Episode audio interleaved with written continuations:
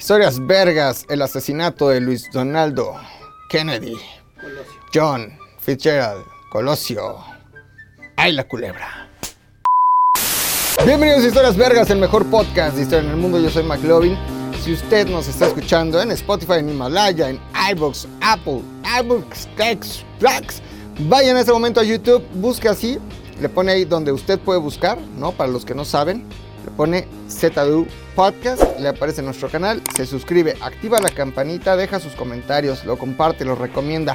Me ve una, dos, tres, cuatro, cinco, seis, siete, quince, 250 veces y yo se lo agradeceré. Le está yendo muy bien a este pedo. Muy bien. Muy bien, güey. Fíjate que día uno lo sacamos en este YouTube, 5 mil vistas. Así, día uno. ¡Pah! Más los que me escuchan en, en el mundo, cabrón. Todo el Claro. mundo.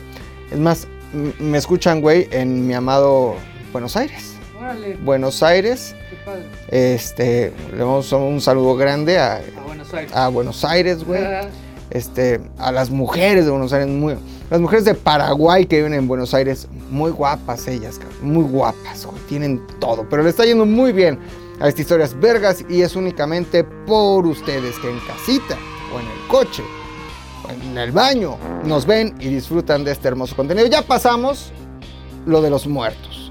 Ya pasamos octubre, Halloween, lo del Día de Muertos y estamos en noviembre, el mejor mes del año porque el 25 de este mes es mi cumpleaños. Ya cumplo la mayoría de edad y eso me llena de felicidad. 25 de noviembre, anótelo bien. Anótelo bien porque si me va a mandar regalos, este es el momento en el que se pone pilas. Le quedan poquitos días. Estoy aceptando ahorita membresías para hacer este spinning, ¿no? Eh, ciclo. Ropa deportiva, también mucho lo que es bebida alcohólica. Lo estoy recibiendo y libros, obviamente, para ponerlos aquí atrás. Y ahora sí, me quedé pensando y dije, McLovin, ¿no? La neta, nunca me digo McLovin. Rodrigo. Me dije Rodrigo. Y yo estoy, Rodrigo. ¿De qué vamos a hablar? ¿De tu cumpleaños? No. Dije, ok. Que se me prende el foco. 22 de noviembre de 1963. El asesinato del presidente en ese momento, John F. Kennedy. John Fitzgerald Kennedy, un 22 de noviembre de 1963, allá en Dallas, Texas, en Elm Street, mientras iba en su coche, poca madre, descapotable, convertible, a toda madre, saludando. Hi, redneck. Hi, gringo. Hi, Mrs. Russian. Hi, Mr. John. What's the day? ¡Pum! Bala iba acompañado de su esposa Ya- Jaque, Jacqueline, Jaque, Jacqueline Kennedy, que después fue Onassis porque se, pues, ya estaba viuda. Y uno cuando está viudo, pues tiene necesidades. Y vio ahí a mi querido este, Aristóteles Onassis, vio billete, vio protección, vio amor, vio un cuerpo griego que la abrazara y decidió después eh, quedarse como Jacqueline Kennedy Onassis. Pero también iba el gobernador en el asiento adelante que resultó herido. Vamos, vamos a investigar las teorías. Al final de este podcast, de una vez se lo advierto, no vamos a saber qué pasó. Nunca, a ver, si no lo sabe este, la versión oficial, Estados Unidos, menos lo voy a saber yo. Sin embargo, vamos a investigar distintas teorías. Navegaremos en el mundo de las teorías, así. Navigation Station en el mundo de las teorías, para saber qué pedo. ¿Fue una sola bala? No, fueron tres balas, según el informe Warren, que es la versión oficial. Pero fue un único asesino, Lee Harvey Oswald. Tal vez no, tal vez fueron dos. Había un hombre ahí con una sombrilla, pudo haber sido él. Fue la CIA, fue el servicio secreto. Fue eh, Lyndon B. Johnson, el vicepresidente. Fue Nixon a quien la ganó en la candidatura. Fueron algunos cubanos. Fue Fidel, fue la KGB. No lo sé, no lo sé. Pero para entender quién fue John F. Kennedy, vamos a empezar a hablar de sus antecedentes. ¿No? Una familia de migrantes irlandeses. ¿Se acuerdan que alguna vez yo les conté de aquella gran hambruna que azotó Irlanda por un hongo que le entró a la papa? Vivían mucho de la papa y la papa ya no había más la papa y para buscar la papa se salieron de Irlanda y se fueron a los Estados Unidos. Es así como los bisabuelos de Kennedy llegan a territorio norteamericano, se quedan ahí en Massachusetts y ahí van creciendo que los abuelos, que los hijos, que los bisnietos, que los Kennedy. Vamos a ver quiénes fueron estos Kennedy, veremos quiénes fueron los ocho hermanos y hermanas de John F. Kennedy. Cosas, historias muy trágicas, ¿eh? algunos murieron de una manera muy culera muy trágica. Vamos a investigar quiénes fueron los Kennedy. Vamos a platicar en específico de John F. Kennedy. La F es de Fitzgerald. Fitzgerald, su mamá se pidaba Fitzgerald. Veremos qué pedo con John F. Kennedy, con su presidencia, cómo fue que inició en la carrera política, hasta fue héroe en la Segunda Guerra Mundial, ¿no? Fue, hizo algo muy memorable, que fue rescatar a unos compañeros después de que les hundieron unos barcos. Y eso lo capitalizó cabrón y dijo, yo, héroe de guerra, yo, presidente. Veremos cómo fue su presidencia, la crisis de los misiles, este, la invasión está en la bahía de Cochinos, Playa Girón, Playa Larga, este, cuando fue a Berlín, que estaba ahí el muro, y dijo, Ich bin eine Berlin, o algo así como, yo soy berlinés. Veremos qué onda con su presidencia, que para algunos fue muy tibia y pudo haber sido la posible causa de que le dieran cuello. Veremos qué pasó, qué pasó, coma, qué pasó y al final todas estas teorías de la investigación para conmemorar el aniversario número 57 aniversario de la muerte de John F. Kennedy. Esto es Historias Vergas. Les recuerdo, síganme en mis redes sociales, arroba McLovin, ZDU, suscríbase al canal de YouTube ZDU Podcast. Y para empezar, una canción muy cabrona que habla, muy cabrona, que habla de lo que usted quiera. Vamos a escuchar esta canción muy sureña, muy de los Estados Unidos, My Boots Are Made for Walking. Y regresamos a esto que es Historias Vergas.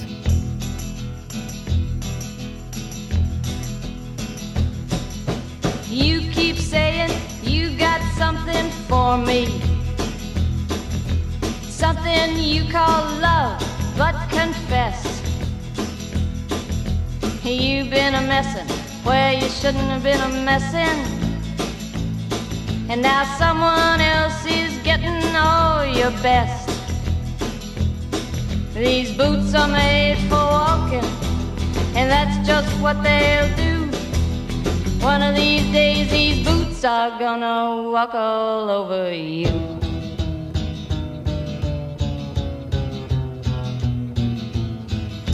Yeah. You keep lying when you ought to be truthing. And you keep losing when you ought to not bet. You keep saying when you ought to be a changing. Now what's right is right, but you ain't been right yet.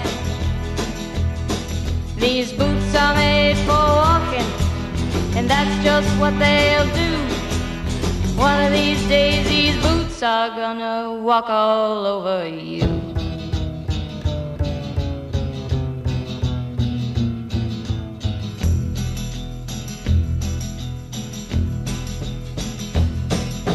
You keep playing where you shouldn't be playing. And you keep thinking that you'll never get burned. Ha! I just found me a brand new box of matches, yeah. And what he knows you ain't had time to learn. These boots are made for walking, and that's just what they'll do. One of these days, these boots are gonna walk all over you.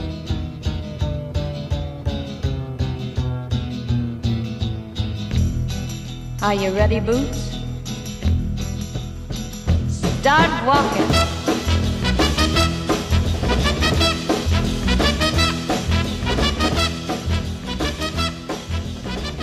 Ya estamos de regreso en Historias Virgas, el mejor podcast de historia en el mundo.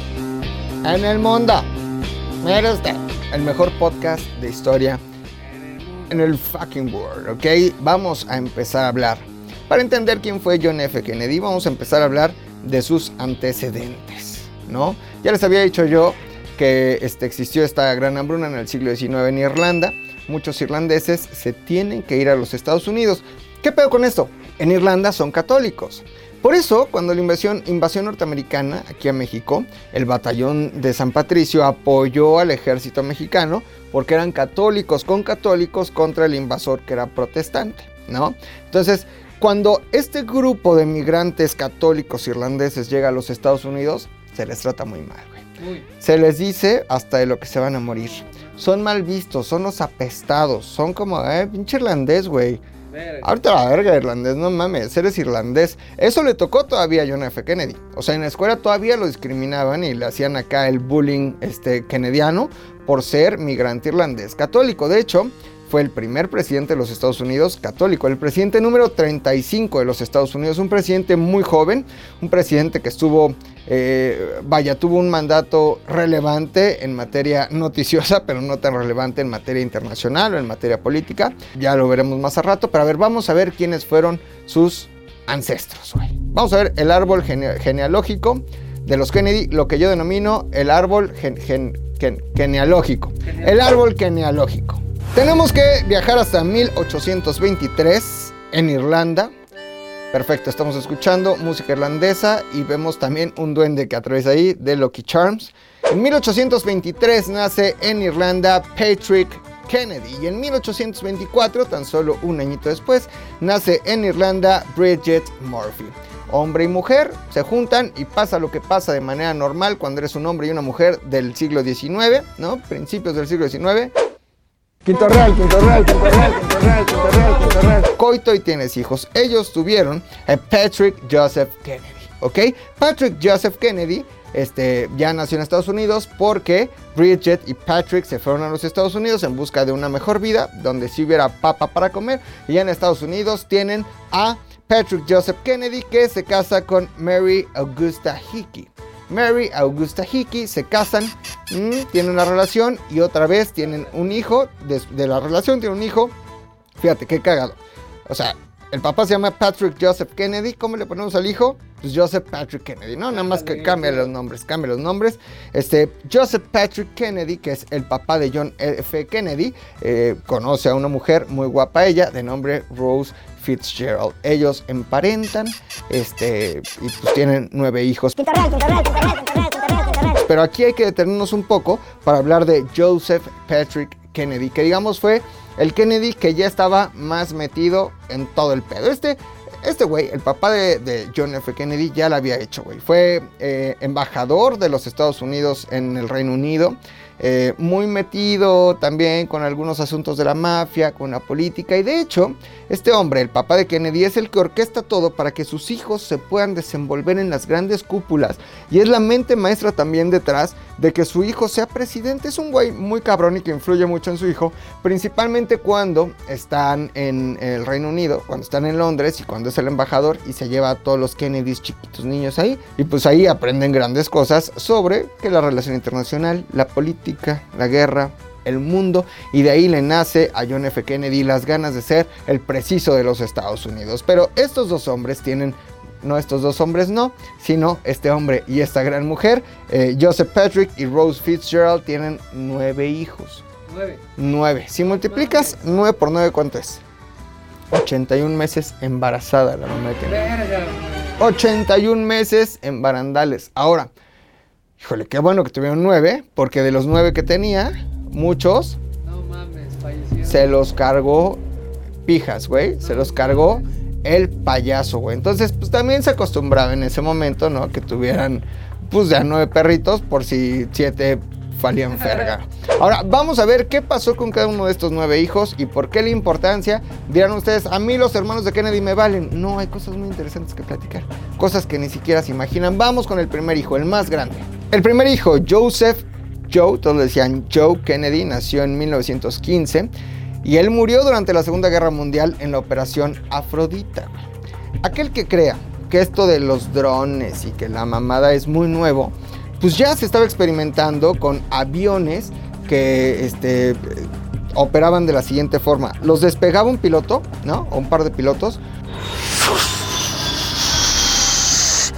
despegaban, güey, y ya cuando iban pues, a bastantes pies de altura, más o menos unos 20 mil, ¡pum! Apretaban el botón de eject, ¿no? O volamos a la verga, salían volando y a través de radiofrecuencia el avión era dirigido para estrellarse en un blanco específico.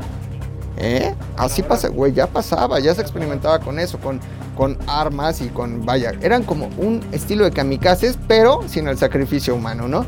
Entonces ahí va Joe Kennedy, el más grande de los Kennedy, entonces iba piloteando su avión en la operación Afrodita, se tenía que estrellar, creo que en algún punto de Francia, de la Francia ocupada por los alemanes. se este, va subiendo. Van cargados de explosivos, cabrón. Y antes de que pudiera eyectarse y salir volando, explota el avión. Y ahí se muere Joe Kennedy, güey. El más grande de los Kennedy. Vale, ver. El siguiente, el siguiente John F. Kennedy, nació en 1917, presidente número 35 de los Estados Unidos, asesinado por tres balas frías. Ahí se lo llevó su puta madre. Después eh, de John F. Kennedy nace Rosemary o Rosa María, ¿no? En español, Rosemary. Rosemary, heaven restores you in life. Este, también lleva una vida trágica porque siendo muy joven le detectan retraso mental y el papá eh, de los Kennedy dice, hay un nuevo tratamiento que está revolucionando, se llama lobotomía, que le hagan a mi hija la lobotomía y la lobotomía la dejó peor e incapacitada de por vida. Rosemary pues, vivió realmente una vida muy fea. Le hicieron su lobotomía y no pensaron en las consecuencias. Después de Rosemary nació Caitlyn. Caitlyn, digamos que lleva con una vida perfecta. Mientras el papá es embajador en Londres, conoce ahí un marqués, le hacen marquesa de no sé qué, lleva una vida cabrona. Pues se le muere el esposo y luego se emparenta con otro güey, como que dice, oye, tú me gustas, vamos a viajar en avión a un viaje de placer. Y en el vuelo, Caitlyn murió, también muy joven. Murió, ahí se quedó. Van dos muertos en aviones de esa familia. Dos muertos en aviones. Después nació Eunice o Eunice Mary Kennedy, ya en 1923 más o menos. Ella, eh, eh, digamos que no tuvo una historia trágica, al contrario, se dedicó a ayudar a personas con discapacidad y en Estados Unidos tuvo una loable labor a favor de las personas con capacidades distintas y lo hizo toda la vida. Muy bien, Eunice. En 1924 nace Patricia, Patty. La babosa le decían. Patty la babosa. Y sí, babosa porque le encantaba No mames. Pistear. el pisto, güey. No. Le encantaba el chingere, la bebida alcohólica, era del club. Y entonces, pues, lucha toda la vida contra su adicción al alcohol y muere de cáncer de garganta por estarle ahí pegando al frasco. Mi querida Patty. En 1925 eh, nace Robert Kennedy, muy famoso también porque él fue fiscal general de los Estados Unidos antes de que su hermano fuera presidente. Pudo haber tenido algo que ver de forma indirecta en la muerte de su hermano. Hay una teoría que apunta a la mafia y a toda la lucha que los Kennedy le declararon a la mafia, tanto Robert como John F. Kennedy, ya siendo presidente, siendo que la mafia los había ayudado mucho. Fiscal general de los Estados Unidos y murió, ¿saben cómo también? Y el más chiquito de los Kennedy en 1932, Ted. Ted Kennedy, senador por Massachusetts, murió en 2009, este, me parece que cáncer de algo, cáncer de algo, pero bueno, trágica la muerte de varios este, de los hermanos Kennedy, pero obviamente la más famosa y la más popular, la de John F. Kennedy, el segundo de los Kennedy, nació, les decía yo, en 1917. ¿Qué pasó con John F. Kennedy? Ustedes se estarán preguntando, ¿quién fue? ¿Qué pasó? ¿Qué pasó? Un niño muy enfermizo, cabrón. De hecho, cuando nace su hermano, la- su, su hermano más grande, es al que el, el abuelo este, Kennedy es como, este niño va a ser presidente de los Estados Unidos. ¿Así dijo? Ajá, no fue porque se murió en el avión, en la Era- operación era Afrodita. Era el, indicado. Era el indicado, güey. El abuelo así le dijo a mi hijo, ven para acá. Todo esto en inglés, güey. No, nada más que estoy haciendo una traducción para que usted lo entienda. A ver, mi joven, para acá, tú vas a ser presidente de los Estados Unidos, de Norteamérica, ¿no? Este, sí, abuelito, le dijo. Pues no, abuelito, porque murió en el avionazo. Y entonces nadie daba un peso por el niño Kennedy, absolutamente nadie. ¿Por qué? Principalmente era muy enfermizo. Era el típico niño que todo le dolía. Ay, mamá, ya me dio escarlatina. Ay, mamá, ya me dio viruela. Ay, mamá, las rodillas. Tengo problemas en los bronquios. No puedo correr, no puedo hacer deporte, no puedo hacer ejercicio. Se enfermaba absolutamente todo. Este niño no le dieron su emulsión de Scott. No le dieron sus vitaminas. Era un niño muy enfermizo. Ese, este, John F. Kennedy. De hecho, si nace en el 17, supongamos que, eh, por ejemplo, ahí estaba en el 18 la gripe española, ¿no? O eh, eh, iba finalizando la Primera Guerra Mundial. Sin embargo, ya para la Segunda Guerra Mundial, antes de, bueno, ya para la Segunda Guerra Mundial se trata de alistar una vez al ejército y me lo mandan a chingada porque no pasó los exámenes físicos. Era ubiquen esta escena de Capitán América, cuando Capitán América flaco va a hacer los exámenes para alistarse, le dicen, no se puede, brother, estás todo ahí en Kenkle, ñango, tómate tu carnivore, tómate tu proteína chingón en un licuado y cuando estés mamado como yo, uh, regreses. Eso pasó con Kennedy, pero antes de que se tratara de alistar, en 1938 yo les había dicho, su papá es mandado como embajador de los Estados Unidos al Reino Unido. Algo muy raro, algo muy raro esto porque eran irlandeses, eran mal vistos. Irlanda y el Reino Unido no tenían buenas relaciones y lo mandan. Estando allá, eh, los Kennedy pues viven muchas cosas, pero ya se sentía el fervor fascista, así, ebullía el fascismo, y ya se sabía que Hitler podía representar una gran amenaza. Entonces, este, Kennedy se pone muy listo con esto, viaja por Europa, conoce, desarrolla, digamos, como que un sexto sentido y un análisis crítico de la situación en Europa. Pero cuando se regresa a Harvard, porque estudiaba en Harvard, ahí ya se empieza a entrevistar a sus compañeros, como, güey, ¿tú qué opinas de que Hitler? Y la chaviza en ese momento, la chaviza como de 1938, 39, 40, era bien apática en los Estados Unidos a la situación mundial. Era como, güey, ¿qué opinas de Hitler? Vale, verga, ¿qué opinas de Hitler? No sé quién es Hitler, ¿qué opinas de Hitler? Ah, me cae bien, ¿qué opinas de Hitler? "Mm, Nada. Y entonces Kennedy dijo, güey, dense cuenta, amigo, date cuenta que la cosa podría ponerse cabrona. Entonces está ahí en Harvard en 1940 y se da cuenta que pues, a nadie le interesa lo que está pasando en Europa. Y de hecho se hace famoso primero porque con la situación que él ya había vivido en Europa, que él ya había analizado en Londres, se da cuenta que Neville Chamberlain pues era tibio, había firmado como que un pacto con Hitler y que realmente no tenía intención de defenderse de Alemania. Y entonces publica su primer ensayo, su primer libro. Era un güey muy astuto, o sea, antes de ser presidente ya había tenido un bestseller, ya el güey ya había escrito, ya había publicado, ya había vendido, ya era famoso, ya había ejercido la política, también el periodismo, y escribe su primera obra que se llama Why England Slept. Acuérdense del verbo sleep, Pasado, ¿no? ¿no? Sleep, slept, slept, ¿no? Este, go when gone. Este, dime un verbo en inglés. Este, wash. Wash and wear. Otro verbo. Este, run. Run. Run, run. Eh, eh, ¿Cuál? Jump. No se dice Forever 21, se dice Forever 21. Entonces, Why England Slept o por qué Inglaterra se durmió, en donde criticaba a Neville Chamberlain por haberse dormido y por no haber hecho algo para detener este fascismo y nazismo. Ese libro se hace muy popular y ya Kennedy es la estrella en Harvard. Después de Harvard, que está en la costa este, se va a la otra costa, güey. Tú sabrás, mi querido Fofo, porque has ido mucho a California, que está la famosa Harvard de California, o mejor conocida como Stanford. Stanford. ¿no? Ahí la Universidad de Stanford, ahí sigue estudiando y el güey se empieza a volver una verdadera riata. Pero a- a- en, ese momento es cuando Estados Unidos entra de pleno, de lleno en la guerra. Después, ¿qué acontecimiento marca, mi querido Rodolfo Torres Serrano, como el Chile, que Estados Unidos metiera hasta las narices en la Segunda Guerra Mundial? Eh, los- el bombardeo de, de. ¡Ay! De la isla de Japón. Del puerto, Pearl Harbor. Exactamente. Pearl Harbor. Exactamente. Eh, Japón bombardea Pearl Harbor y Estados Unidos le entra al 100 principalmente en este momento en el frente del Pacífico y ahí es cuando Kennedy va al ejército y dicen, oigan, yo quiero pertenecer al ejército y le dicen, oye, tú no puedes porque estás muy flaco. El güey se deprime, cabrón. Y durante ese tiempo dice, a ver, ni madres, yo quiero ir a luchar por mi país. Y entonces, cabrón, que se pone a nadar como bestia, güey. Ojo con lo que les estoy diciendo.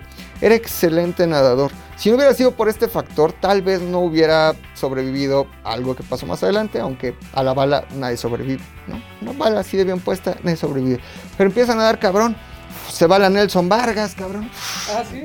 Bueno, no era Nelson Vargas, pero empieza a nadar, cabrón, cabrón, cabrón. Se compra el programa, inclusive se compró el programa, y esto es real, eh, de mamadez de Charles Atlas. Ustedes recordarán a Charles Atlas porque fue el, el güey, el primer mamado famoso del mundo. Y vendía como que su libro ahí con tips para ponerte mamado, eh, pum, cárgale, bíceps, copa, cur, concentrado, press, la chingada. Y se pone a hacer ejercicio, mi querido Kennedy, hasta que dice, ya estoy listo, pero ahora no voy al ejército, voy a ir a la marina.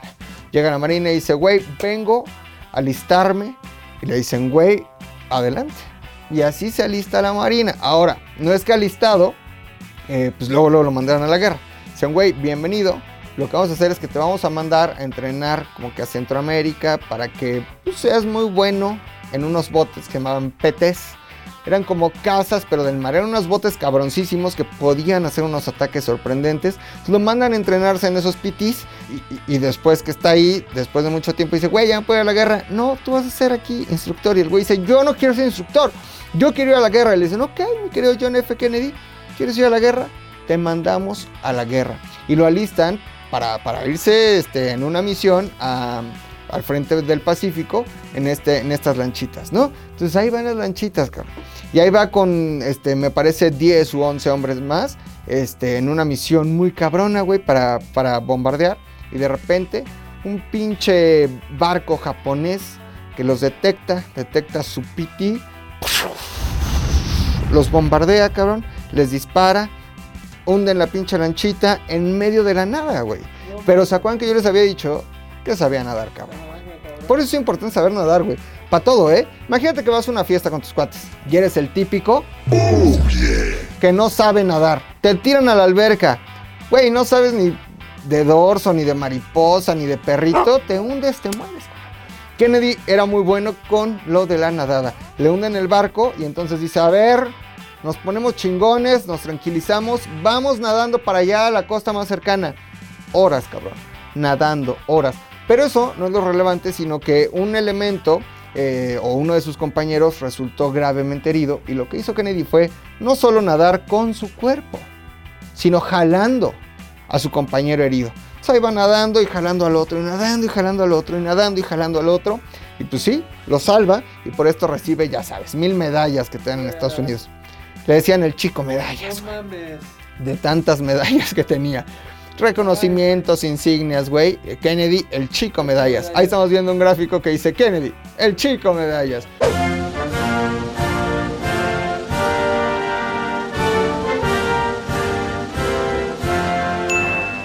Y entonces esto después es súper importante para su campaña presidencial. De hecho empieza siendo representante ahí en su natal este, Massachusetts. Y de ahí para el real, güey. O sea, un día le preguntaron, oye, ¿qué pedo? ¿Cómo le hiciste para ser héroe de guerra? Y él contestó, yo no hice nada. Los que lo hicieron fueron los japoneses que me hundieron. Si ellos no me hubieran hundido, yo no me hubiera convertido en un héroe de guerra. Y así es como, bueno, lo logra, regresa a los Estados Unidos y ya es un pinche hito, cabrón. O sea, John F. Kennedy ya es Justin Bieber en ese momento. Además, pues, no estaba nada feo, güey. No estaba de malos bigotes. Desde su época de, de escuela, güey, la perdición era las mujeres. Anduvo con un, eh, con otro, hay un testimonio muy bonito de una chica que conoce en Stanford, que yo creo que todavía hace como 20 años seguía viva, ¿no? Si no es que igual y sigue viva, ¿no? Ya una mujer mayor. Güey, que era un romántico, romántico. Después de las clases se la llevó a una playa ahí en California. Ya sabes que pues, no es como que haya mucho calor, dice que era como un clima medio frío y el mar, pero la brisa. Y que ahí estaban los dos, güey, y que le escribió en la arena, te amo, cabrón. No mames, era un güey súper romántico, güey. Ese romanticismo, ese gusto y debilidad por el sexo femenino, lo llevó a cometer un chingo de tonterías, güey. Anduvo con varias actrices. De hecho, su papá, el papá de los Kennedy, en algún momento decide probar suerte también comprando unos estudios en Hollywood. Le va muy bien y sale con actrices. O sea, el papá de Kennedy ya andaba también con actrices. Kennedy, evidentemente, la más famosa de sus amantes, Marilyn Monroe. Happy birthday, Mr. President.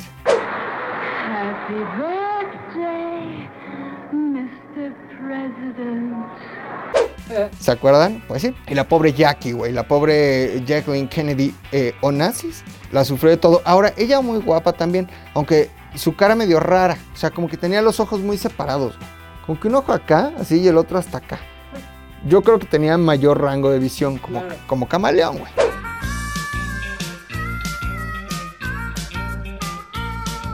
Pero pobrecita la sufrió. Muy guapa también Jacqueline Kennedy. El día que asesinan a su esposo, ese 22 de noviembre de 1963, con su vestido rosa, güey. Guapísima, emblemático. Ese vestido rosa de Jacqueline Kennedy está en, está, vaya, en protección como nacional, ¿no? Cada 20 minutos le cambian el oxígeno a la cápsula o a la bóveda donde está el vestido rosa ensangrentado todavía. Cada 20 minutos van, le cambian como este sistema de oxigenación porque el vestido ahí va a estar conservado con la, nunca se lavó, tiene la sangre el día del asesinato y si mal no recuerdo lo pueden exhibir públicamente o la gente puede verlo como hasta el 2120, 30, o sea, faltan neta 100 años para que lo podamos ver y en ese momento los descendientes de los Kennedy decidirán si lo podemos ver o no. En una de esas llegamos al, mil, al 2130 y dicen, no, nadie lo va a ver no lo vamos a ver. Pero el vestido ahí está conservado, un vestido poca madre rosa. En ese momento las mujeres no era tan común que se vistieran de rosa. Vaya, hablo de primeras damas, ¿no? Contrario a lo que se podría pensar. Dicen que el día del asesinato Kennedy le dijo a su esposa, quiero que te pongas este vestido, que le mamaba el vestido. Una novia que se... oh, eh, eso no lo vamos a decir. Pero que le mamaba el vestido a Kennedy y le dijo, güey, ponte el vestido rosa porque va a haber un chingo de mujeres acá con Mink de la alta esfera, Fifis de Dallas. Y yo quiero que tú te veas una mujer más revolucionaria, más de avant-garde, una mujer hecha pa'lante. Ponte el vestido rosa que tanto me gusta a Miyaki. Se lo puso y el vestido quedó lleno de sangre de Kennedy. Pero este, ah, bueno, estamos platicando de Kennedy muy enamoradizo, entonces regresa de la Segunda Guerra Mundial y ahí empieza su carrera política, ¿ok? Impulsado en gran medida por su papá y porque los Kennedy eran muy poderosos en los Estados Unidos. Era una familia muy poderosa. Una de las teorías de su muerte apunta también a los Rothschild y a los Rockefeller, que son otras de las familias muy poderosas, no en los Estados Unidos, amigos, ¡Ja! En el mundo. Pero bueno, este, regresaremos a platicar sobre la presidencia de John F. Kennedy desde que le ganó a Nixon. Nixon, ustedes lo, lo- recuerdan como ya un presidente como viejito y así, pero no, era creo que dos o tres años más grande que Kennedy, pero pues él le gana, Kennedy le gana a Nixon en unos debates, bueno, ya platicaremos de eso ahorita, pero vamos con una canción. Hoy pura canción gringa, porque estamos hablando del eh, asesinato de John F. Kennedy el 22 de noviembre de 1963. Y vamos con esta canción que me encanta mientras como un delicioso pulled pork o unas pinches costillitas. Se llama Sweet Caroline. Es un rolón. Ahí venimos de estas historias burgas.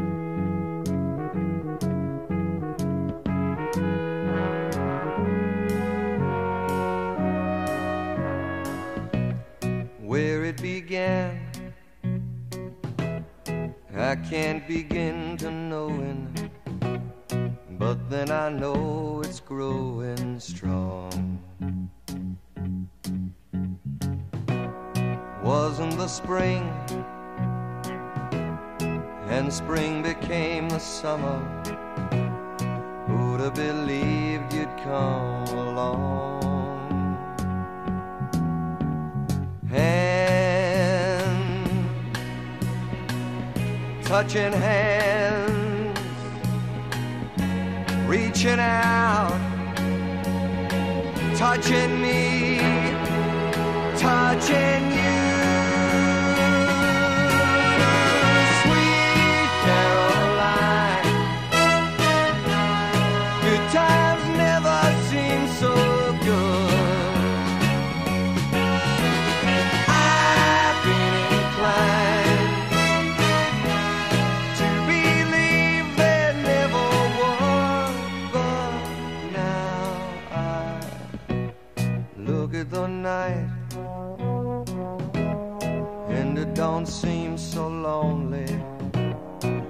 Fill it up with only two. And when I hurt Hurting runs off my shoulders. How can I hurt when holding you? Warm, touching warm, get I?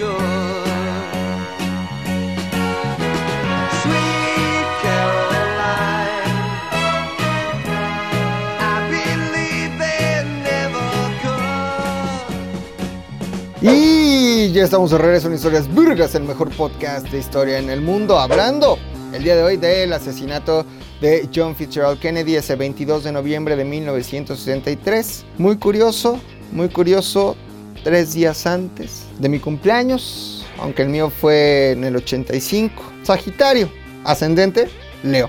¿Regalos? Escríbeme por Instagram y le digo dónde los puedo mandar. Ahora, también ya viene el de Fofo, diciembre. También, 16. 16 de diciembre. Fum, fum, fum. Muy sagitarios, cabrón. Me hicieron el otro día mi carta astral. Soy lo más pinche sagitario, con lo más pinche ascendente en Leo que puede existir en el mundo, cabrón. Sagitario, güey. Alma libre. Enamoradizo. Sí. Amante a la antigua. Uf, yo soy de esos amantes a la antigua, cabrón. Oigan, recuerden seguirme en todas mis redes sociales, arroba McLovinZDU. McLovin se escribe M-C-L-O-V-I-N-Z-D-U. Este, acuérdense que también tenemos la libreta Virgas que usted puede adquirir en arroba solo.mandy por tan solo 200 pesitos. Qué ¡Qué barato! Se la firmamos, todo está cabrón. Acuérdese que también puede ir a arroba sorbitos.caps. Sí, ¿no? Sorbitos.caps. Sorbitos- Sorbitos caps. Sorbitos A comprar un vaso chingoncísimo, libre de BPA, no le da cáncer, no contamina, lleva su vasito a todos lados. Recuerde también que si nos está escuchando en Apple Music, en SoundCloud, en Spotify, en Himalaya, en iBox y lo que se le sume, también nos puede ver. No solo me escuche, véame también y vea el asombroso foro que yo tengo para hablar en Cada Historias Vergas en eh, YouTube. ZDU Podcast, se suscribe, activa la campanita, ya somos casi 11 mil, cabrón. Vamos creciendo muy bien y muy rápido. Quiero hablar del foro que tenemos hoy aquí. No vino Tony, entonces tuvimos que montar Rodolfo y yo, no sin antes pasar por un fail total. Mandamos al equipo, eh, liderado por Juliana, eh, integrado por Eva y por Kenia, a montarnos. Me dicen, oye, montamos. Y dije, ok. Ustedes saben perfectamente cómo se tiene que montar. Tienen un gusto inigualable y lo van a hacer perfecto. Güey, no me dejaron todas las maderas ahí tiradas, del mismo color, unos horrible. En lugar de un libro de historia, el libro vaquero. No, no, no, no, no, no. Pero bueno, afortunadamente, Fofo y yo nos dedicamos a dejar esto impecable.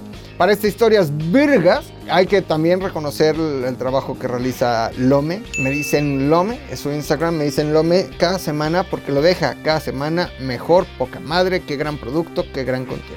Seguimos hablando de John F. Kennedy. Ahora sí, en 1960 vienen las elecciones, ¿no? Están los debates. ¿Contra quién le toca? Contra Nixon. Aquel del Watergate. Aquel que después sí es presidente de los Estados Unidos. Y, digamos que Kennedy era un político bastante astuto, pero también era producto del marketing. Era un güey que ya se la sabía, cabrón. En los debates, güey, a Kennedy se le ve fresco, guapetón, debatiendo, ¿no? Pum, me dices, te la reviro, ping pong, te la regreso, fresco, guapo. Y Nixon, hay imágenes, las estamos viendo en este momento, sudando, cabrón. Así decía, no mames, ya, este pedo que se acabe, güey. Kennedy me está partiendo la madre. Y entonces ahí está, güey. Como que pum, pinches debates. Evidentemente el debate, pues lo gana John F. Kennedy. Vienen las elecciones, unas elecciones muy cerradas, como las que vivimos hace pocos días entre Donald Trump y Joe Biden. Este, ahí va ganando el republicano, ahí va ganando el demócrata, ahí va ganando el republicano, ahí va ganando el demócrata, ¿no?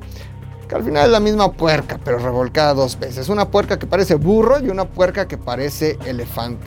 Demócratas o republicanos, it's the fucking same shit. ¿Cuántas guerras hizo Donald Trump? Y entonces 700. Ninguna. Ah. Digo, vaya, tiene a sus ejércitos eh, o a sus tropas en el mundo, pero una declaración de guerra como la ha hecho o como la hizo Obama, y Obama era demócrata, Joe Biden, vicepresidente de Obama. Wow, esto se va a poner difícil. Pero para los Estados Unidos recordemos que la guerra es un negocio también, la guerra es una forma de activar la economía. Estados Unidos que vive de hacerle la guerra al mundo, hacérsela de pedo, herencia inglesa, evidentemente. Los ingleses, si hay unos güeyes que han sido hijos de puta en el mundo, son los ingleses. Evidentemente, por ellos las crisis árabes, por ellos las crisis en África. O sea, si, ¿se acuerdan de este güey? O sea, por ejemplo, este, los países árabes que hoy conocemos y esta tensión viene porque eh, Inglaterra le prometió a los árabes un gran país árabe y a Lawrence de Arabia lo mandó ahí como que a, este, a hacer negociaciones y al final puro pura de árabe justamente pura de árabe y ahí nacieron varios países, Jordania, etcétera. Este, pero sus intereses eran petroleros o los intereses de Inglaterra también en África. Recordarán en Uganda a eh, este güey que se hacía llamar el último rey de Escocia, que de hecho hay una película con este, un actor, ¿no?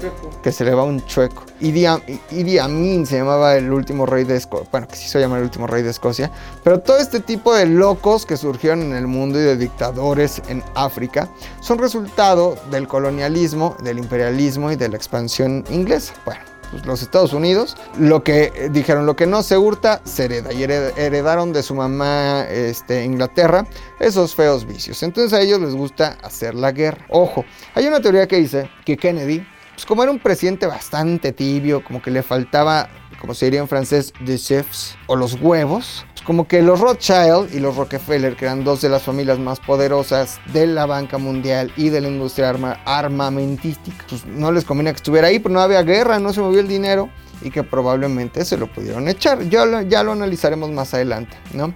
Pero entonces gana John F. Kennedy la presidencia, Richard Nixon se cae triste, hay una teoría que habla también de Nixon, quién sabe.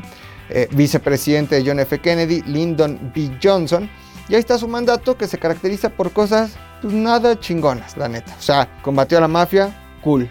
Fue a Berlín, Cool. Tenía una esposa muy guapa, cool. Y en 1961 dice, a ver, güey, necesito hacer algo. Vamos a mandar disidentes cubanos. Estaba la tensión a todo lo que daba, güey. Estaba la Guerra Fría. Acuérdense que desde el 45, cuando termina la Segunda Guerra Mundial, comienza la Guerra Fría, que son los ganadores disputándose el mundo en dos grandes bloques de poder y de control político y económico. Por un lado, la URSS y los países socialistas comunistas. Estaba Corea del Norte, estaba Vietnam, China, puta madre. Cuba, ¿no? que empezó a coquetear justamente con la URSS. Acuérdense que cuando triunfa la revolución en el 59, pues Fidel dice, nosotros no somos un país comunista ni socialista, este compañero Raúl, compañero Camilo, compañero Ernesto Guevara de la Serna.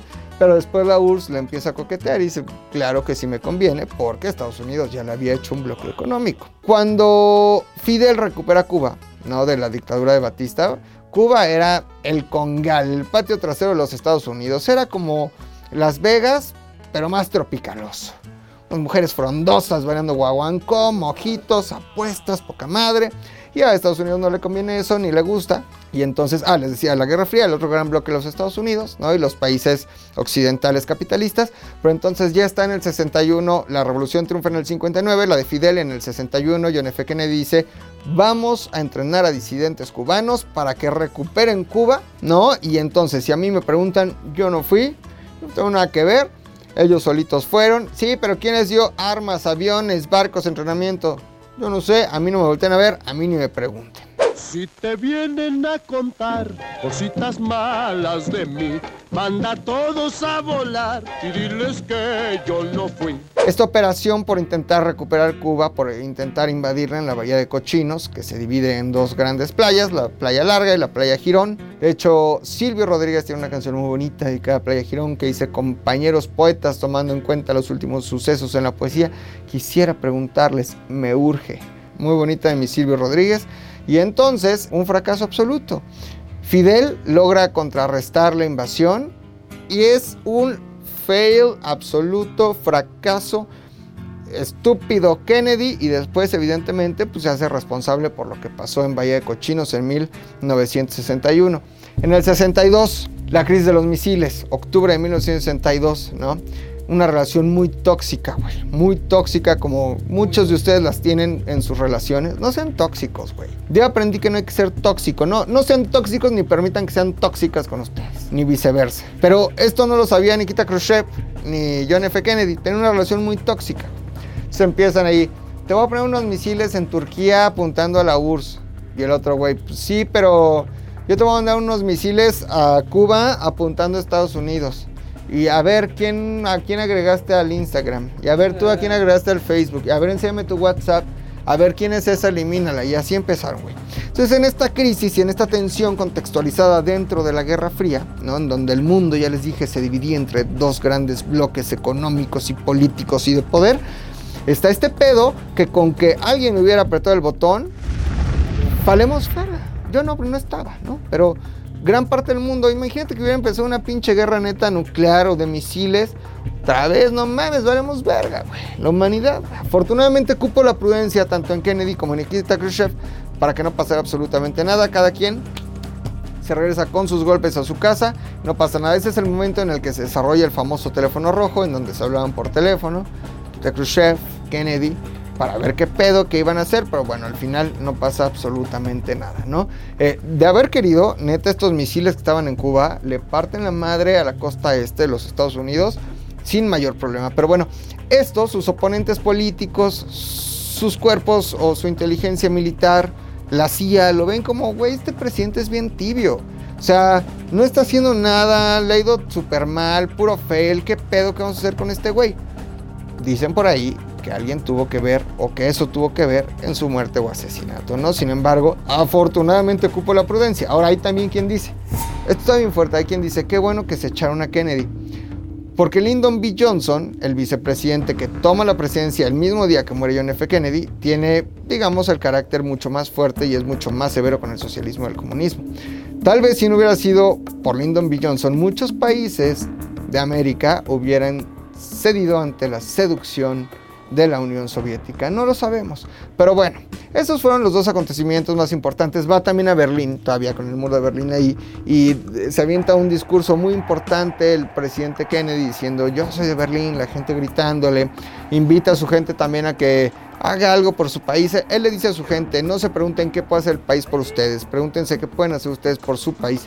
No mames, qué presidente tan más guapo y tan más perfecto y tan más inteligente. Como un Peña Nieto, pero de aquel momento, güey. No de 1962. Viene el 63, güey. Está en una gira por ahí. Se hace presente en Texas porque iba a haber una convención republicana, el demócrata, y quería estar por ahí como que contrarrestando. El sur siempre ha sido mucho más. Ya lo analizábamos, en alguna vez les platiqué, alguna vez les platiqué, que al principio el Partido Demócrata era el Partido Conservador, afín a los del sur, y el Republicano el Partido Liberal. Sin embargo, después el Partido, el partido Demócrata empieza a apoyar este pedo de los derechos civiles, que Kennedy también nos apoya, por cierto. Empieza a apoyar este pedo de los derechos civiles de la comunidad afroamericana. Los racistas del sur se enojan, se van al Partido Republicano del Norte, entonces los republicanos se vuelven mucho más conservadores y los demócratas mucho más liberales, pero al final les decía yo, la misma puerca, pero revolcada, una convertida en elefante y la otra convertida en burro.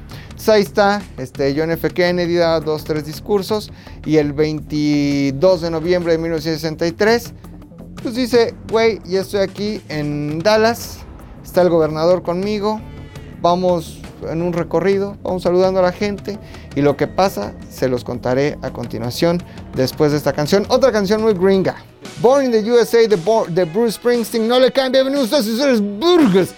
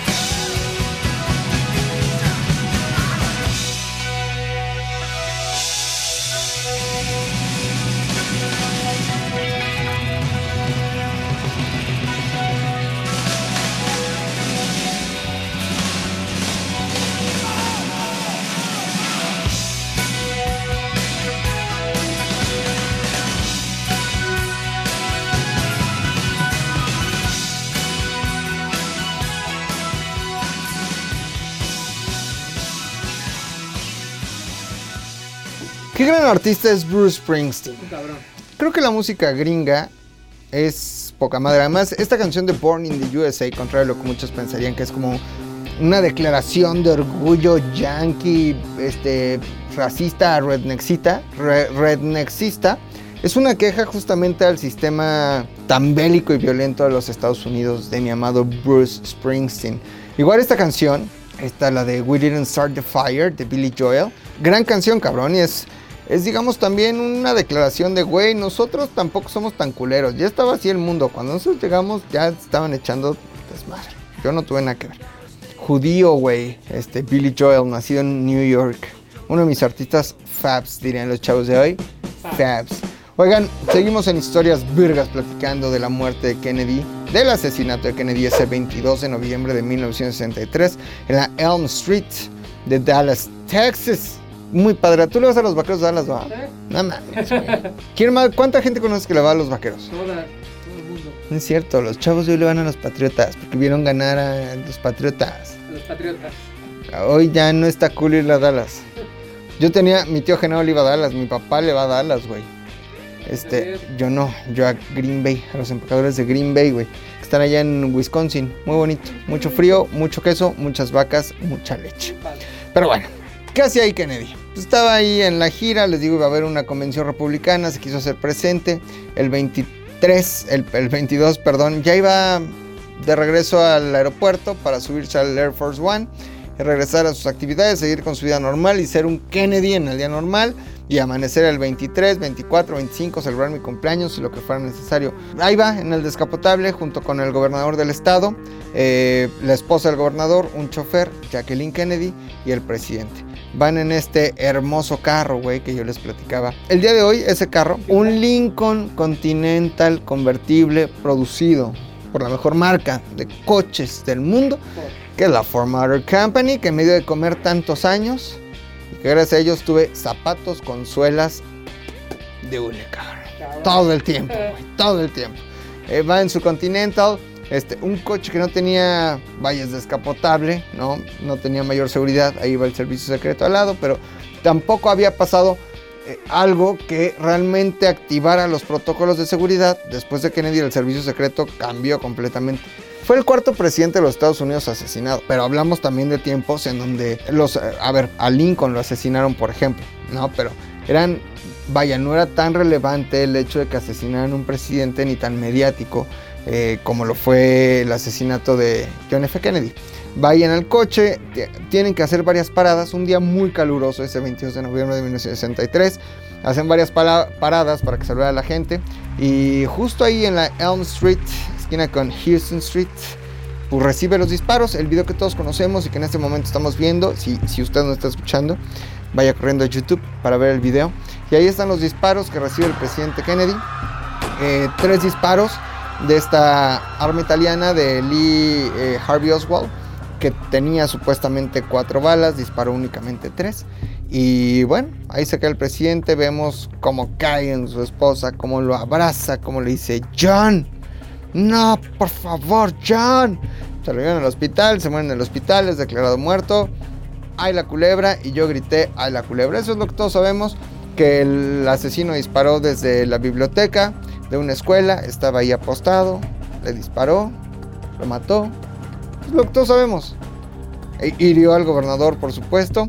Y este, pues nada más se supo, ¿no? Se escuchan las detonaciones.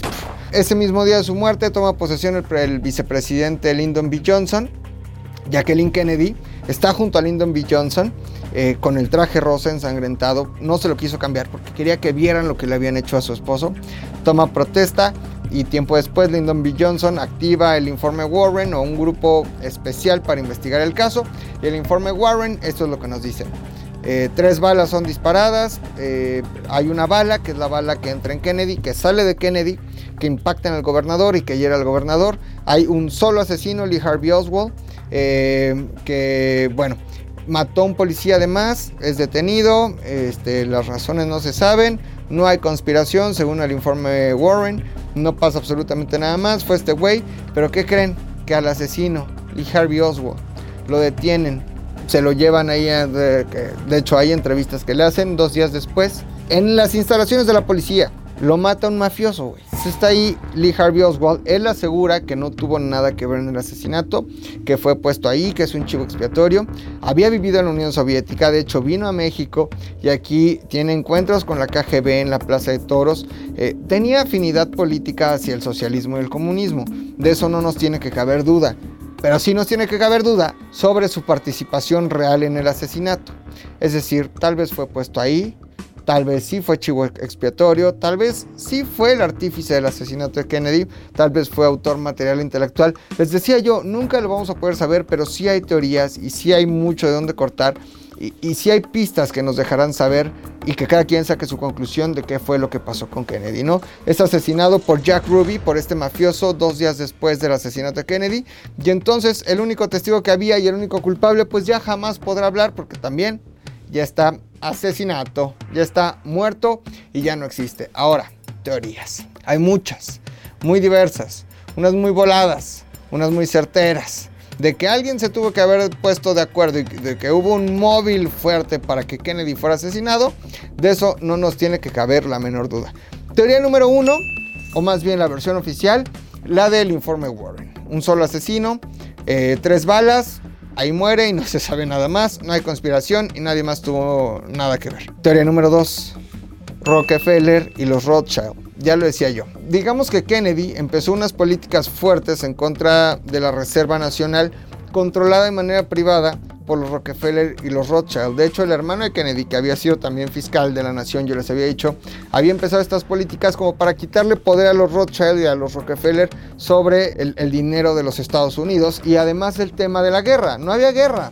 Es probable en una de estas teorías que los Rothschild y los Rockefeller hubieran mandado matar a Kennedy. ¿Pudo haber sido? No lo sabemos. Siguiente teoría. Lyndon B. Johnson, su vicepresidente.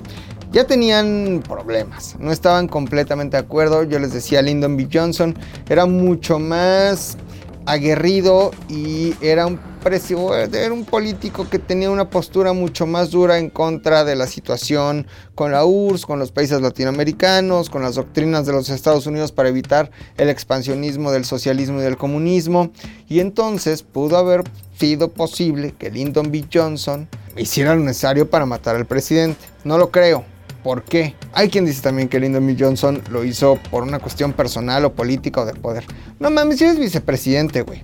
Creo que el trabajo de un vicepresidente es estar ahí por si le pasa algo al presidente. Así de sencillo, ¿no?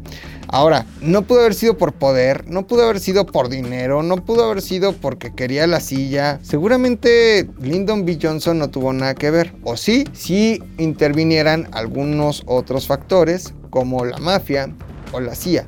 Pero Lyndon B. Johnson solito no pudo haber sido. Es lo que creo yo. Estaría bien raro que tú mandas matar a alguien, al presidente, solo para ser presidente y minutos después tomas protesta como presidente. No mames, evidentemente todos sospecharían de ti. ¿Por qué lo querrías hacer si todos sospecharían de ti? Entonces dirían, fue Lyndon B. Johnson. O sea, a mí se me hace una pendejada. No creo que haya sido él, pero bueno, esa es otra teoría. Siguiente teoría. Billy Sol Estes. Era, Estes era un empresario tejano, digamos que así como de este, los hermanos Cohen, güey. Güey bizarro, como ranchero, este, el más rednecks de los rednecks, este, se hizo rico con un chingo de fraudes y era amigo desde la juventud del vicepresidente, después presidente de los Estados Unidos, gobernador de Texas, después senador, Lyndon B. Johnson. De hecho fue, digamos que, su gran sponsor o patrocinador durante muchos años. Lyndon B. Johnson, siendo gobernador de Texas, y Billy Sol Estes cometieron un chingo de fraudes, güey. Un chingo de fraudes que enriquecieron a Estes y que pues le pasaba su dinero a Lyndon B. Johnson. El fiscal general de los Estados Unidos, hermano de John F. Kennedy, ya los está investigando. De hecho, quería chingarse a Lyndon B. Johnson y a Estes porque ya había ahí como que una investigación cabrona de qué pasó, qué pasó, cómo, qué pasó, qué están haciendo. Entonces, otra teoría apunta a que Bill y Sol Estes junto con Lyndon B. Johnson ahora sí pudieron haber asesinado a John F. Kennedy. Además, Estes ya había contratado algunas veces asesinos, mínimo tres, para desaparecer a sus enemigos políticos y empresariales. ¿Pudo haber sido Bill y Sol Estes? Nunca lo sabremos. Siguiente teoría, Richard Gere. No es cierto, Richard Nixon, no, Richard Nixon. Es una teoría muy boba, muy absurda, pero dicen que estaba dolido desde las elecciones de 1960 porque Kennedy le había robado las elecciones. Eso decía Nixon, que ese güey le había robado y que había sido fraude y que voto por voto y que la chingada y que pues, tenía un gran resentimiento contra John F. Kennedy y que Richard Nixon lo pudo haber mandado matar, cosa que también se me hace muy estúpida. Siguiente teoría, la CIA. La CIA y curiosamente los anticomunistas, desertores, cubanos, detractores. ¿Qué quiere decir? Que la CIA quería un presidente con más empuje, con más ímpetu, más aguerrido, que declara la guerra, que realmente le pusiera freno al expansionismo soviético. Y entonces John F. Kennedy no lo era, él solo era un niño bonito. Y es probable que la CIA, junto con la inteligencia anticastrista, o sea, contra, en contra de los que estaban, junto con los que estaban en contra de Fidel, hayan orquestado el asesinato de Kennedy. Pero del otro lado, hay quien también asegura que fue Fidel quien mandó matar a Kennedy.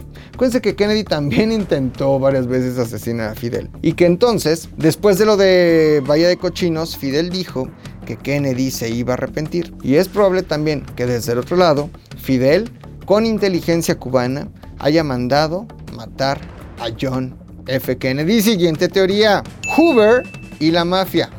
Hoover fue, digamos, el fundador. La pieza clave para que exista lo que hoy se conoce como el Federal Bureau of Investigation o el Buró Federal de Investigación, o mejor conocido como el FBI, lugar al que siempre quise pertenecer y como que tener una placa y llegar a un lugar y decir, FBI, mamá, me hubiera encantado, qué pedo que hago aquí sentado, me voy al FBI.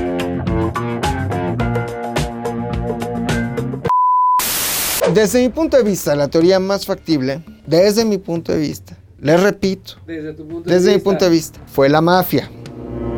La mafia apoyó al papá de los Kennedy. El papá de los Kennedy inclusive traficaba con alcohol en tiempos de la prohibición. La mafia siempre estuvo con ellos. La mafia los ayudó.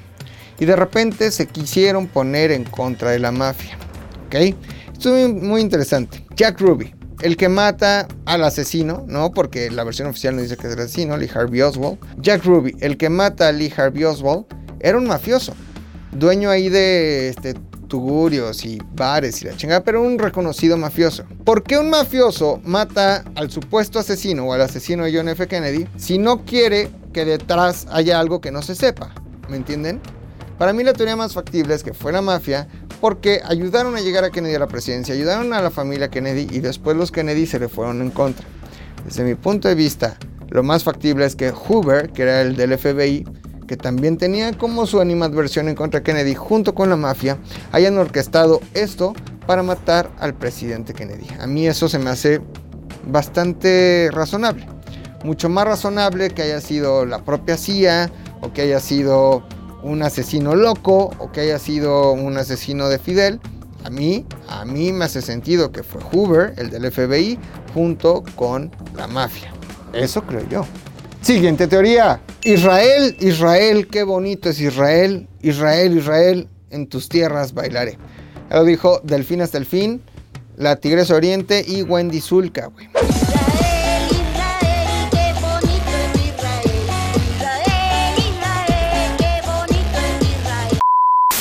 Hay una teoría muy interesante también que dice, y, para nada este, inverosímil, que fue Israel y que fue el gobierno israelí. ¿Por qué? Kennedy tenía una simpatía muy particular por el petróleo árabe, por lo tanto, por los países árabes y por lo tanto con los grandes poderes árabes. Además, había contratado a grandes investigadores ex nazis para que lo ayudaran en la carrera espacial, que fue toda esta guerra también por ver quién llegaba primero al espacio, quién ponía más satélites, quién mandaba un perro, quién mandaba una planta, quién mandaba una persona, quién re- regresaba un perro vivo o muerto, quién llegaba... eh, La carrera espacial entre la URSS y los Estados Unidos se sirvió en gran medida por parte de los Estados Unidos de ex nazis que tenían todo el know-how y todo el conocimiento para hacerle soporte o hacerle la pinche este, guerra eh, espacial a la Unión Soviética. Entonces, Israel diciendo, ah, tú estás con los árabes, putito. Ah, tú te llevaste nazis a trabajar contigo, putito. Así decían, putito, putito. Pues ahí te va mi Java, Nagila Java, Nagila Java, y que lo mataron los israelíes. Les digo, nada descabellado. Los israelíes y su grupo de inteligencia el Mossad, son capaces de hacer muchas cosas. Entraban a países latinoamericanos o entraban a países con inteligencia bruta, secuestraban, capturaban ex nazis y se los llevaban volando a Israel y allá los juzgaban. Los israelíes están locos. Ellos inventaron el Krav Maga para defenderse. Es muy probable que hayan sido los israelíes los que mataron a Kennedy. No lo sabemos, güey. Siguiente teoría. El hombre de la sombrilla. Yo les dije que había sido un 22 de noviembre, muy soleado, la gente iba muy vaporosa, muy tejana, muy para refrescarse, ¿no? Y de repente si analizamos los videos, hay un hombre que tiene una sombrilla. Y como que está ahí, es el único güey con sombrilla, con una gabardina muy misterioso con su sombrilla negra. Hay quien asegura que este hombre era un agente de la CIA que, pues con este dispositivo sombrilla pistola, mató al presidente. No creo, está muy cabrón. O sea, según yo, para disparar necesitas precisión. ¿Dónde está tu mira en una sombrilla? ¿O cómo le haces para calcular la distancia para que la sombrilla le pegue al presidente? A mí se me hace, la neta, una teoría bastante absurda, pero bueno, es una de las más populares por lo maravilloso y lo enigmático que es ver un hombre vestido en negro con una sombrilla junto a la caravana presidencial. De hecho, la retoman en una serie, ¿no? Fue- en The Umbrella Academy. Pero eh, justamente eso está basado en teorías de la conspiración muy gringas. No creo que haya sido el hombre de la sombrilla.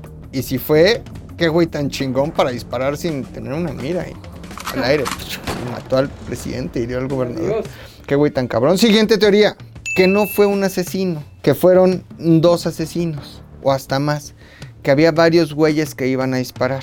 ¿no? A ver, vamos a analizarlo. Este rifle italiano con el que mataron a Kennedy hace un sonido impresionante al momento de la detonación. Si hubiera habido otro asesino, otro tirador, con un arma similar, altura o a nivel de piso, mientras pasaba la caravana, hubiera emitido exactamente el mismo ruido y la gente hubiera volteado. Y se hubieran dado cuenta que había un tirador aquí al lado. Como pasó con Colosio, por ejemplo. No, o sea, la gente puede identificar que hay una detonación aquí al lado. Pero nunca hay una detonación a nivel de piso. Es decir, es muy improbable que haya existido un segundo tirador o un tercer tirador. Ahora, para que esto sucediera o para que se confundiera la detonación, se tuvieron que haber puesto de acuerdo como con un sistema de radiocomunicación de ala de 3. Una, dos, tres. No creo que haya sucedido tampoco. Y además, hubiera sido súper obvio. O sea, un güey tirando al lado, escondido en los matorrales, en una plaza abierta, en una calle, se echa a correr, te das cuenta quién es. Dices, fue el güey de aquí al lado. No creo que haya sido. Ahora, a lo mejor hubo un segundo tirador en otro edificio. Pues qué güeyes tan cabrones que se pusieron de acuerdo y que lo hicieron al mismo tiempo. Telepatía. Pero no pudo haber sido. Ahora esta bala. eh, está la teoría de la bala mágica. Está comprobado, hay estudios en, en donde se ve la velocidad con la que sale esta bala, la bala que mató a Kennedy, o el tipo de balas que mataron a Kennedy. Fueron tres disparos de cuatro, y sí son capaces de atravesar el cuerpo. Es probable que la bala haya entrado, la teoría de la bala mágica, haya entrado, haya rebotado en el cuello de Kennedy, o sea, entró por el cuello, rebotó en el pecho, a lo mejor en algún hueso, en el esternón, sale y después hiere al gobernador. Es probable, pero más allá de la ciencia del disparo, de la cinemática, del trauma y del accidente, creo que lo interesante es saber quién pudo haber tenido razones para matar al presidente Kennedy. Y yo lo repito, desde mi punto de vista en este top de teorías sobre el asesinato de John Fitzgerald Kennedy, yo creo que tal vez no fue un solo ente. Tal vez fueron varios poniéndose de acuerdo. Imagínense esto, y no está nada loco. El vicepresidente, ¿no? Lyndon B. Johnson, con algunos intereses económicos y de amistades, con este hombre Billy Sol Estes, tal vez inclusive poniéndose de acuerdo con la mafia y la mafia con Hoover, y si juntas a los más poderosos de los Estados Unidos o a los que realmente pueden quitar un presidente, es muy probable que se hayan puesto de acuerdo y si no todos ellos, varios de estos agentes que, o de estos entes que acabamos de hablar, y que así con la mano en la cintura hayan matado al presidente. La teoría que nos quieren hacer creer es que Lee Harvey Oswald, un simpatizante soviético y que él solito mató al presidente. Eso también se me hace completamente inverosímil. Sí creo que fue fuego amigo, sí creo que vino desde adentro. Eh, es mi teoría y es mi forma de ver las cosas. Yo lo que creo es que el agente principal para que Kennedy muriera, sin lugar a dudas, fue la mafia, porque ellos no se tocan el corazón, ellos lo hacen así, ellos no tienen nada que perder. Y la prueba más irrefutable de que así fue es que, y se los decía yo, a los dos días de haber sido detenido Lee Harvey Oswald, Jack Ruby asesina al asesino de Kennedy. Si no querías que dijera nada, ¿para qué lo asesinas? ¿Están de acuerdo? No lo sé, nunca lo vamos a saber. Ya hay una teoría más. ¿Cuál? Todo es culpa de Salinas CC. ay, la culera. No, no es cierto. No, no, no, no, no, no. no. Oigan, eh, pues así llegamos al final de esta Historias Virgas dedicado a las teorías sobre el asesinato de JFK. Hay una película muy buena de Oliver Stone, me parece. Este, véanla, digo, bastante conspiratoria, conspiranoica, pero véanla, está muy buena. Este, saque usted sus propias conclusiones, nunca lo vamos a saber, jamás. Afortunadamente, el presidente Donald Trump empezó, presidente todavía Donald Trump, empezó a sacar expedientes e información sobre el asesinato de John F. Kennedy. Él se atrevió a hacerlo, ¿eh? Y no simpatizo con él, de hecho me caga, de hecho lo odio. Pero bueno, él empezó a sacar documentos y saque usted sus propias conclusiones. ¿Quién fue? No lo sé, güey. Yo soy McLovin y recuerden seguirme en todas mis redes sociales, arroba McLovinZDU, McLovin se escribe M-C-L-V-I-N-Z-D-U. La siguiente semana, Thanksgiving. ¿Quieres que hablemos de Thanksgiving? Favor. Órale, vamos a hablar de. Thanksgiving, vamos a hablar de varias cosas más. Ya viene la Navidad, vamos a hacer cosas muy bonitas para. Navidad. Recuerden, si nos están escuchando en iTunes, en Spotify, Himalaya, iBox o donde sea que nos estén escuchando, vayan a YouTube, suscríbanse a ZU Podcast, porque pueden ver y es más divertido ver, pero también escuchar, pero también lo que quieran. Yo soy McLovin. Pobre John F. Kennedy. Pobrecillo. Pobrecito. Sí. Adiós.